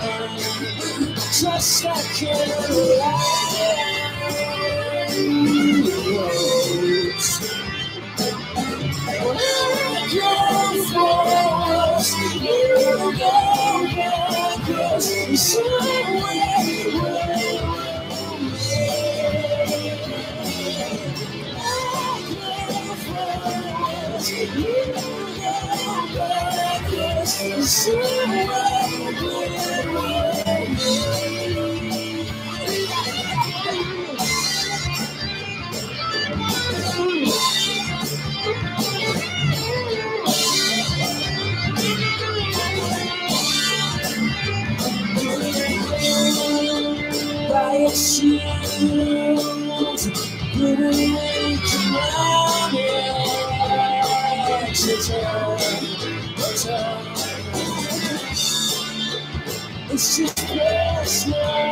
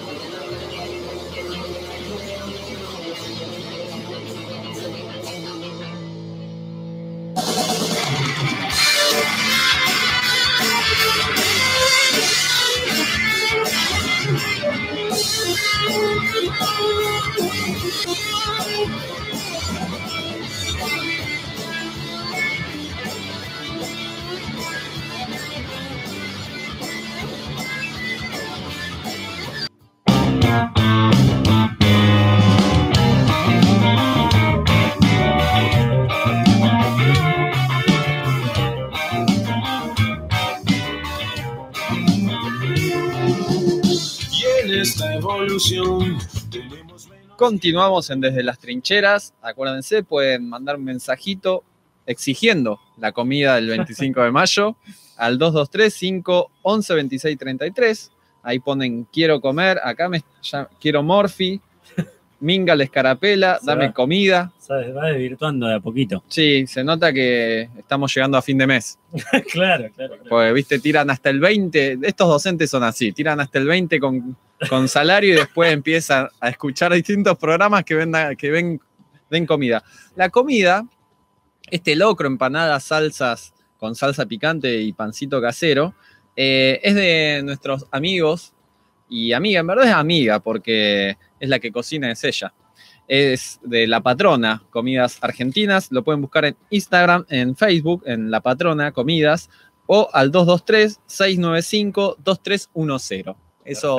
Por si no ganan, ¿viste? Yo ya me voy adelantando porque están llegando un montón de mensajes y, Y se todos van quedando sin tiempo, ¿eh? No te quedes atrás, mira. Ahí muestro ahí a, Sí. la, a la cámara la bolsita porque nosotros Sí, estamos eh, medio a la antigua. A la antigüita. Ahí Queremos que sea Ana Clara nos transparente. propuso un programa de bajar una aplicación, no sé, bueno, Sí. para hacer el sorteo. Nosotros estamos acá con la bolsita y el, Así y que... el papelito. Así que no se queden dormidos en los laureles, porque Laurel tiene el locro del 25 de mayo, ya saben, ustedes ganan, ustedes ganan, eh, se comunican con ustedes de la patrona Comidas Argentinas y les llevan, el, les tocan el 25 de mayo a las 12 del mediodía, les tocan el timbre y le dicen, señora, señor, usted se ganó un locro en- a partir de escuchar desde las trincheras y ahí está. Y, feste- y que sea, y es más, si tienen una familia numerosa, de, a- de paso le piden locro para toda la familia. Tal cual. Así Completita, que, completita. así que eso. Eh, ¿Nos vamos? ¿Querías comentar algo? No, no, nada, Bueno. nada, vamos con eso. Nos vamos a escuchar un cuento que tiene que ver con la función del docente y lo que estuvimos charlando de la virtualidad y la presencialidad. Y en esta semana que viene vamos a tener que trabajar con, a la distancia. Totalmente. Me Así que lo presentamos y le mandamos a- al amigo Marianito Vergara. Mariano, mejorate. Esperemos que no sea nada. Y, y en tu honor. Ahí va.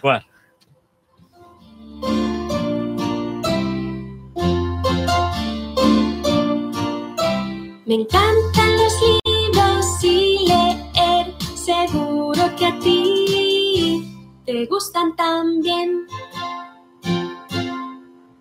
Margie incluso lo escribió aquella noche en su diario, en la página encabezada con la fecha 17 de mayo de 2157. Hoy, Tommy ha encontrado un libro auténtico. Era un libro muy antiguo. El abuelo de Margie le había dicho una vez que, siendo pequeño, su abuelo le contó que hubo un tiempo en que todas las historias se imprimían en papel.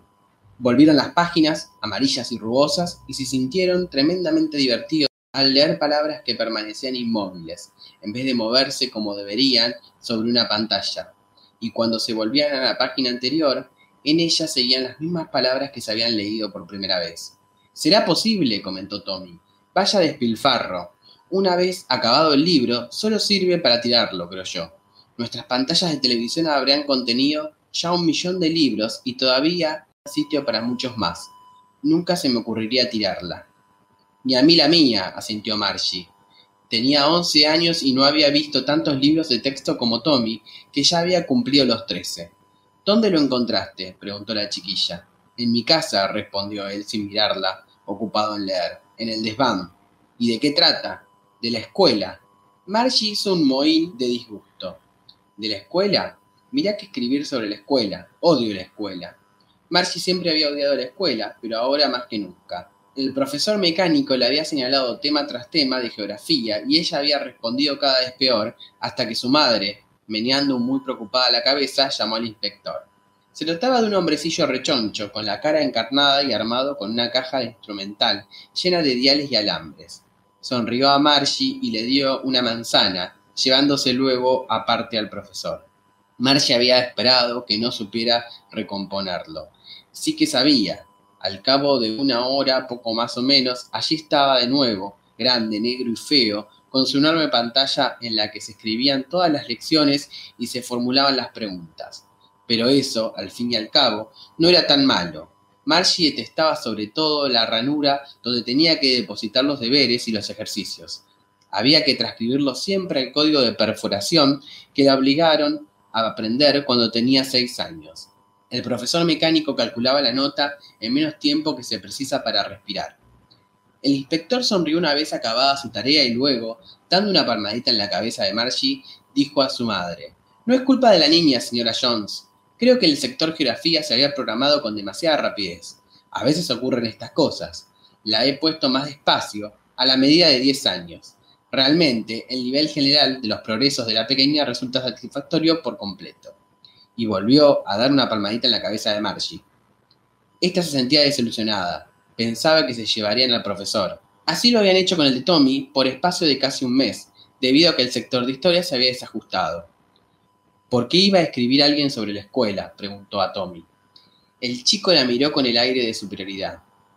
Porque es una clase de escuela muy distinta a la nuestra, estúpida. El tipo de escuela que tenían hace cientos y cientos de años, y añadió campanudamente, recalcando las palabras, hace siglos.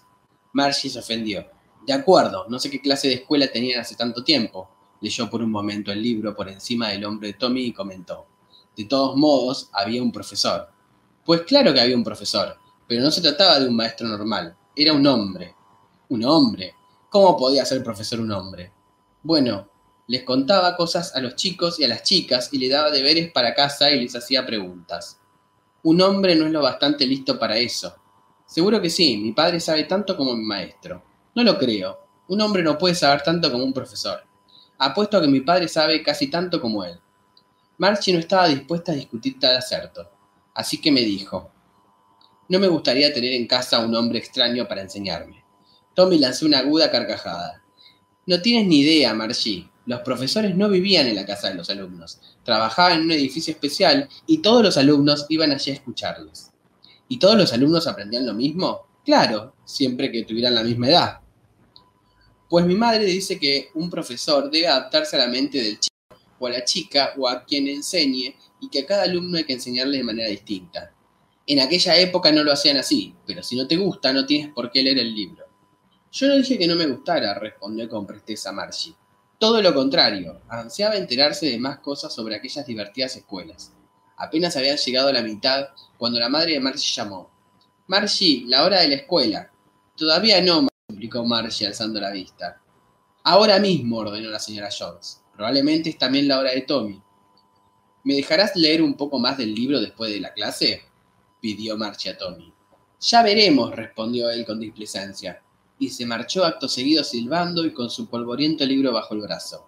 Margie entró en la sala de clase, próxima al dormitorio. El profesor mecánico ya le estaba esperando. Era la misma hora de todos los días, excepto el sábado y el domingo, pues su madre decía que las pequeñas aprendían mejor si lo hacían a horas regulares. Se iluminó la pantalla y una voz dijo, la lección de aritmética de hoy tratará de la suma de fracciones propias. Por favor, coloque los deberes señalados ayer en la reunión correspondiente. Marge obedeció con un suspiro. Pensaba en las escuelas antiguas, cuando el abuelo de su abuelo era un niño, cuando todos los chicos de la vecindad salían riendo y gritando al patio, se sentaban juntos en clase y regresaban en mutua compañía a casa al final de la jornada.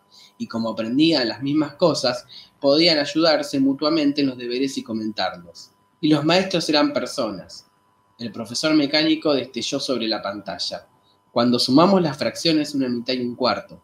Margie siguió pensando en lo mucho que tuvo que gustarles las escuelas a los chicos en los tiempos antiguos. Siguió pensando en cómo se divertían.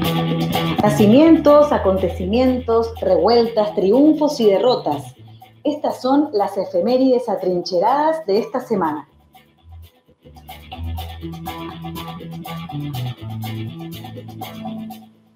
Bueno, seguimos en Desde las Trincheras. Eh, un cuento de Isaac Asino- eh, Asimov, ahí está, del año 1951, leído por, por Mariano Vergara. Bueno, efemérides. Efemérides. Tenemos un montón. Sí.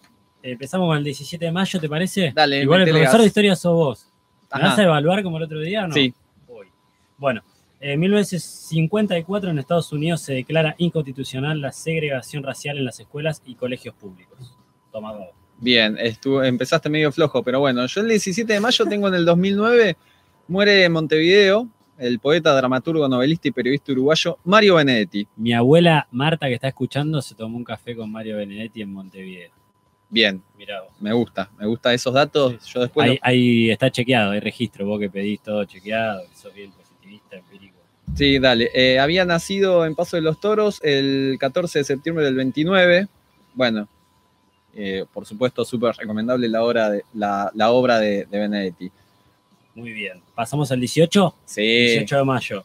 Día de la Escarapela, instituida por el decreto del primer triunvirato del 18 de febrero de 1812. Esto es para Elena Vicente, que A ver. dijo, me importa una minga la, la escarapela, mandame el locro. Sí. ¿Escuchaste, Elena? Bien. No, yo te iba a comentar que ese mismo día, pero en 1895, Sí. nace eh, Augusto Sandino.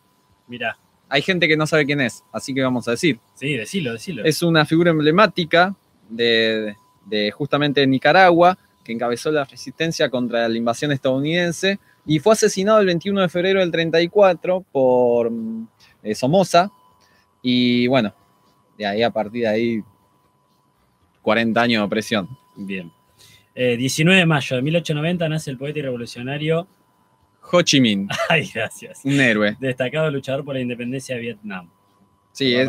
Sí, fundador del Partido Comunista, bueno. Primero, es increíble. Yo siempre estos sujetos me llaman poderosamente la atención, me encanta saber de ellos porque primero peleó contra los colonialistas franceses, Sí. después contra la invasión japonesa, eh, después contra la influencia china y finalmente contra los yanquis. Ah, O sea, impresionante. y se los cargó a todos. Se los cargó a todos. Se los cargó a todos. Excelente. Los sacó a los tiros a todos. Y en 1895, de ese mismo día, muere el poeta, escritor, periodista y político José Martí también. También, otra figura destacada de nuestra América Latina. Exactamente. Había- Hay un Sí. monumento, no, un mausoleo, no, un- hay una plazoleta en Punta Mogotes Así es. y está el busto de, de José Martí. Sí, José Martí, del cual hablamos creo la vez pasada cuando este, estuvimos con Mati charlando, porque él cubrió eh, el juicio a los mártires de Chicago este, para el diario La Nación. Mirá vos. Sí. Eh, 20 de mayo de 1902, Estados Unidos se iba de Cuba y se proclamaba la República.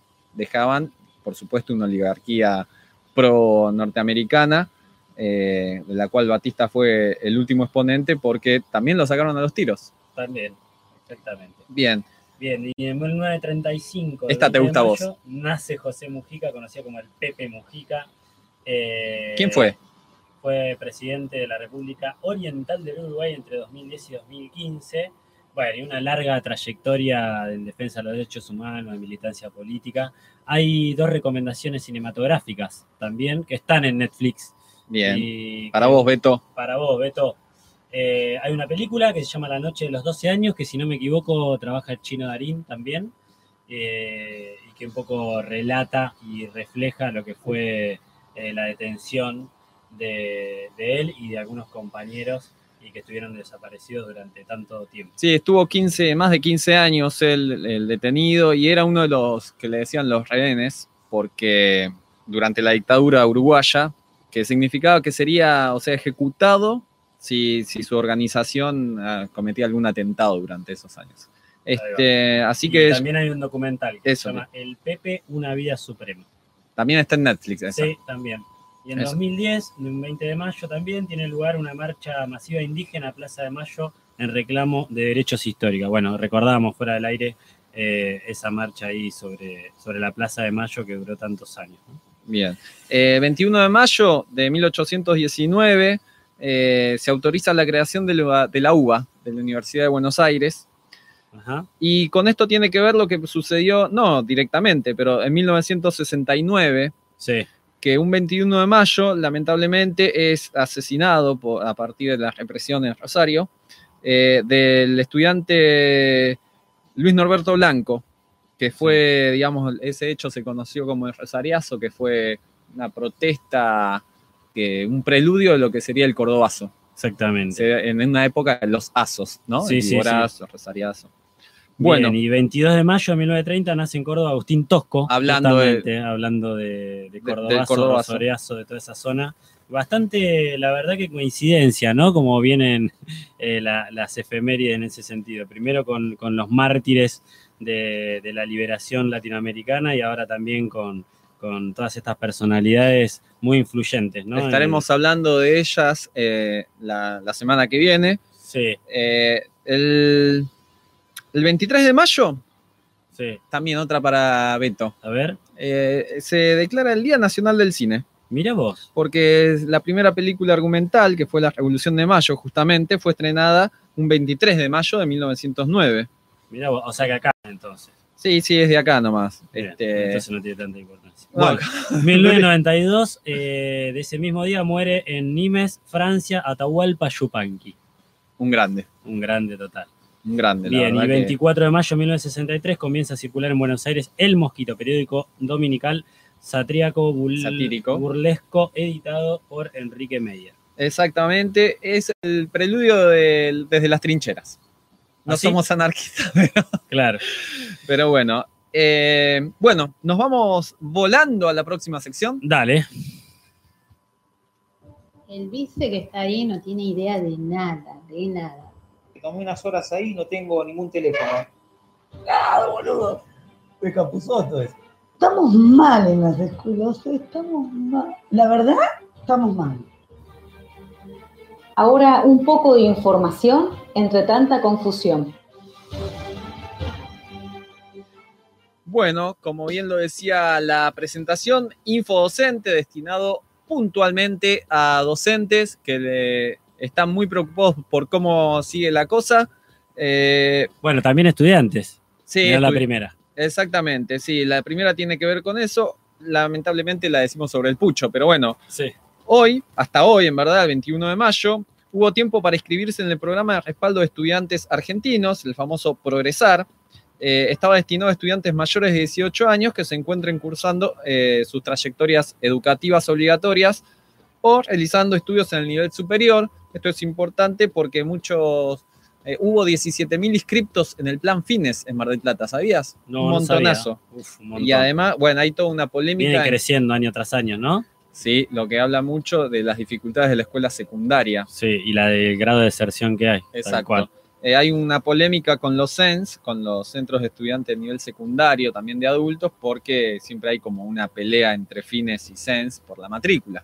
¿no? Claro. Sí, sí, sí, Eh, sí. Bueno, Testeos en escuelas también, búsqueda de casos, escucha, asintomáticos. El Ministerio de Salud de la provincia y la Dirección General de Cultura y Educación iniciaron operativo de testeos a docentes y auxiliares para detectar casos asintomáticos de COVID-19. Bueno, una necesidad, ¿no? sí, estuvieron en la escuela secundaria 55 el lunes, ahí haciendo hisopados. Eh, se hacen entre 3 y 5 testeos por visita, dependiendo del tamaño de, de la POF, de la planta orgánica funcional. Ya que me corregiste vos en la anterior, te corrijo. 3 y 15. 3 y 15, sí. no sé qué había dicho, pero bueno. 3 y 5 dijiste. Bueno, Ah, no perdón. importa. Testeo para afiliados de idioma. Las afiliadas y afiliados de Mar del Plata podrán hacerse gratis un testeo rápido de COVID-19 en los laboratorios prestadores de idioma de la ciudad. Sí, el otro día estuvimos con todo, publicando todos los, los laboratorios que lo hacen, porque eran tres en su momento, después se amplió. Sí, tal cual. Eh, no tienen que pagar. Si le quieren cobrar, ahí tienen que decirle dame factura y me voy al idioma volando para que me lo autorice. Y te tiro a modo de título, ¿te parece? Así vamos con. Mete, mete. Porque no vamos a, a llegar. Eh, bueno, el ingreso a la docencia, que está la comunicación 03-21, hasta el 4 de junio tenés tiempo. Se amplían cupos en comedores escolares también, una buena noticia. Bien, eh, sí, un- eso era una necesidad. También se está exigiendo que se dé, bueno, ahora con la suspensión temporal de clases no, no va a ser eh, necesario esta semana, pero que se dé una infusión caliente en las escuelas, sobre todo porque se vienen las bajas temperaturas y los planes jurisdiccionales mantienen esto de que hay que ventilar constantemente las aulas, así que para algo calentito y para llevar el estómago para, para estudiantes, ¿no? Muy bien. Bien, Eh, también está el sistema de asesoramiento en el Consejo Escolar para tramitación de licencias y dispensas. Sí, se aprobó que se, desde la UEGD, la unidad técnica esta de, de educación, eh, que en el consejo escolar haya un lugar de asesoramiento, que, viste, uno nunca entiende bien las licencias, dispensas, ecuación de tareas, cómo viene. Entonces, ahora se aprobó que se arme esta, era un reclamo histórico también, porque antes estaba y después lo sacaron. Así que existe, bueno, ahora ya aprobado, hay que darle con eso. Em, una cosita más, modificaciones, esto que yo te comentaba, esto de las modificaciones en la modalidad de adultos, por medio de una resolución que facilite el tránsito de estudiantes, porque relatividades, según la resolución Sí. 1550 de, de este año, y que, bueno, básicamente facilita el tránsito de estudiantes jóvenes, adultos y adultas mayores eh, del, programa, del programa Fines en el sistema educativo. Eh, Muy bien. Muy bien. Hay todo un debate, una polémica y, bueno, eh, hay opiniones encontradas sobre eso. Me imagino, sí. Este, también eh, algo para tener en cuenta, que esta semana están llegando los nuevos turnos para la vacu- vacunación eh, del, contra el COVID. Sí, así Eh, que chequea la aplicación ahí o revisa el correo también, pero más que nada la aplicación, ¿no? Sí, la aplicación se está dando la segunda dosis de, de la vacuna china, Sí, la exactamente. Acá Mariano Vergara me manda un mensaje y me dice, tiro info de los hisopados rápidos, para, hacer, eh, para hacerlos te piden certificado médico. Así que bueno, un dato. Mira, este, bueno, bueno, siguen llegando saluditos. eh, a Claudio ya dijimos, eh, a María Elena. eh, estos tienen un hambre.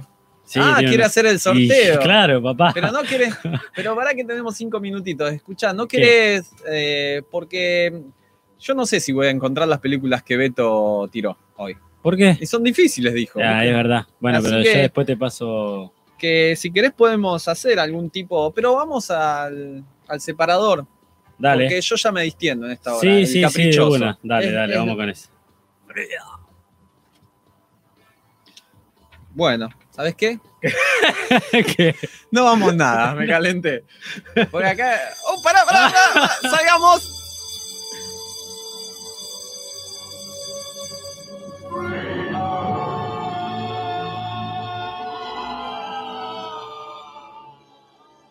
Que igual es difícil relajarte con ese grito, ¿eh? De Yo ya estoy- valiente de yo- William Wallace. yo me puse ab- las pantuflas. Abierto de mitad a mitad.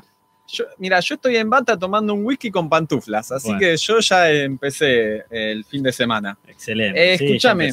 ¿Qué? Algo que te quería comentar, porque después nos dicen, che, qué películas difíciles, no, no las Sí. encuentro. Bueno, a ver qué tenés. te tiro unas que tienen que ver con esto de que, que pensamos hoy, el tema de la vinculación de la escuela y, y la comunidad. A ver. De parte del señor de DG, Diego Sí. García, el que falta. DJ. Del- Diego Joaquín. Sí, el DJ, Sí, sí. el chico que una vez vino. Sí, me acuerdo. Parece ¿Vos que te las- acordás, Ana?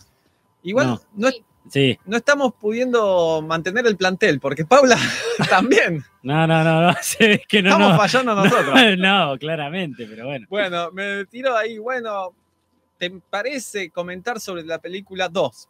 A ver. son- ya todos los ¿Así se docentes- llama 2? No, eh, yo las películas que tienen nombres cortitos me dan miedo, como La Casa que dijo Beto, ya Sí. me da miedo, no ¿Sí? sé si verla. No, te decía, lo de película Entre Muros o Entre los Muros, Sí. eh, esa Dieguito nos dijo, che, fíjense esta. Eh, después está la otra, la de la libertad, ¿cómo se llama? Eh. Cartas de la libertad es. Alas. No sé. Alguien me va a mandar ya un mensaje y me lo va a poner. Pero yo quisiera detenerme en una serie vieja A ver. que es eh, Ciudad de Dios, como la película. Hay una serie que los protagonistas son Acerola y Naranjita, dos chicos que, dos nenes que viven en una favela. Otra que los apodos de tus amigos, Agus. Otra, otra que Virulazo y el Bata. Eh, Tremendo. te decía, Bueno. eh, Acerola y Naranjita Sí. son dos niñes, dos niños, que eh, el primero y segundo episodio son fantásticos. Yo, cuando estaba en la facultad, en, en su momento, en práctica docente, eh, recomendaba. Hay Una- que pedirse la beta también. No, no, están en cualquier lado Ah, porque eh, no existía plataforma. Te metes en YouTube y aparecen. Bien. Pero muy lindos, muy interesantes y muy fáciles para llevar a la escuela y trabajarlas en las escuelas. Eh, ¿Ah, sí? el primero habla justamente de la conquista española y cómo se aborda la historia desde, la, la- desde lo que decíamos hoy, cómo el contexto eh, te manifiesta algunas formas de enseñar que, que hay que estar atento. Y después la segunda sobre la geografía, esto es para DG, eh, que mm, muy interesante porque habla del poder que tiene conocer el espacio.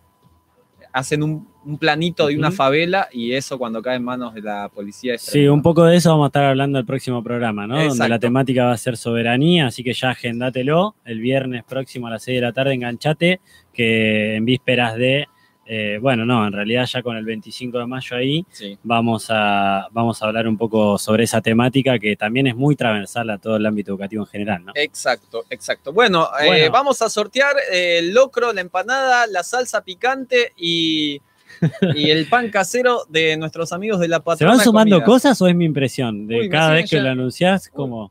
No, no, no, pero escritores de la libertad, gracias Elena. ¿Viste que alguien? no, tenemos un equipo detrás. Ah, Eh, bueno, alas de la libertad, bien. No, era otra. Ah. Pero no importa, también. gracias. Eh, me están llegando. Este es un drama, mirá, un hombre de negocios está. no, pero Escritores de la Libertad es una docente nueva que va a un curso de- en el Bronx, creo, Ajá. y le gusta, como, bueno, empieza a, a- a comprometerse con la, con la comunidad. De ahí que eran todos, bueno, eh, estaban marcados por los. eh, eh, eh, sí, lo- lo- los prejuicios de la sociedad sobre esa población. Bueno, bueno. escuchá, pará, me acaba de llegar un último que quiere participar del sorteo. ¿Estamos a tiempo? Metelo, Me dale. ¿Quién es? Pará. Hola genio, mi nombre es Daniel Sousa, quiero el locro, muy bueno el programa, gracias. Bien, bueno, Daniel, adentro. Mira, si te. Daniel, pará, porque tenemos dos Daniel. Daniel. S. ese. ¿Listo? Dale. Adentro, Daniel, entraste, papá. Justo, Bueno, Pegó en el palo y entró. pegó en el palo y entró. Estamos en la aplicación, ahí va a salir, va a salir. Esto, no, No, sé. sacás yo- vos, sacás vos. Yo no traje ni por ponerlo a la cámara porque la gente después ¿viste? desconfía. No veo, no veo, estoy viendo la tele. A ver, a ver, a ver. Daniel Sousa. No, era un chiste. el Poroto Monelo. No, Poroto impresionante. Monelo. Pero Bueno. por Dios. Poroto Monelo. ¿Viste cuando la pelota va al jugador? Sí. Bueno, acá es lo Mirá. mismo con el Morphy. El seguramente ya tiene un rico vinito. Sí. ¿Eh? Todo- Ahí todos los sábados a la noche me manda la foto de lo que está tomando el Es Poroto. tremendo. Ay, Paula, che, que justo decíamos que no se sumó, me Ah. quiero participar. Lo vi tarde, Pau. Eh, Pero así bueno. somos. Así somos. No, cuando vengas te, te- te- te damos un alfajor, algo. Claro. De la gente de, de Sol de Invierno. Sí, sí, sí. Bueno, buen Poroto, eh, mirá, todas hiciste. Eh, conseguiste comida. Eh, te pasamos a Charlie García yendo de la cama al living y te jubilás en nada, en una semana. Impresionante. Impresionante. ¿Eh? Cuando uno La mejor semana de tu vida. Bueno, eh, nos vamos a ir con un tema. ¿Querés comentar algo antes? No, no, nada, perfecto. Vamos ¿Mandar nomás. algún saludo, algo no? No, no, no, ¿por qué? Ah, no, bueno, pues te- esa mirada me. No, no, para nada. Estamos Bueno. muy bien. Nos vamos a ir con un tema que es un. Hablando hoy de Benedetti, Sí. eh, que se, hablamos en las efemérides. Este tema, bueno, es una canción de él. El nombre se llama Cielo del 69 y lo hace La Sucia. Perfecto. Bueno, nos vamos entonces con ese tema que ya empieza a sonar de a poquito. Nos, eh, los esperamos y las esperamos el Desde viernes que viene desde las 6 de la tarde. Somos desde las trincheras. Un abrazo grande y buen fin de semana. Chau. cielo del 69. Arriba nervioso y el abajo que se mueve. Que vengan o que no vengan, al pueblo nadie lo aficia. Que acabe la caridad y que empiece la justicia. Que la luna llena brille, que acabe la cuenta llena. Que empiece el cuarto menguante y que vengo por las buenas. O por las malas y no por las malas no por las peores también. por las peores también. El mando vayan soltando, ya no existe la sartén. Cielito, cielo que sí, cielo del 69. Con el arriba nervioso y el abajo que se mueve.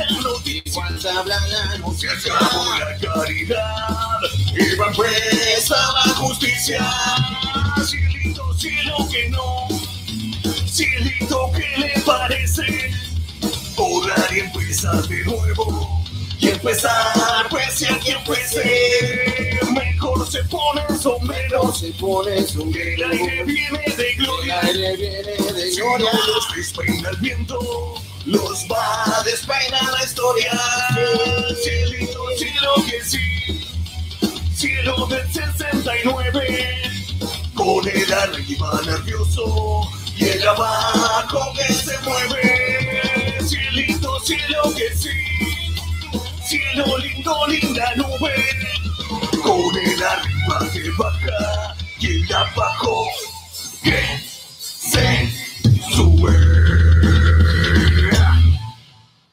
Son las 20 horas y 7 minutos. Estás escuchando Radio Estación Norte, tu estación.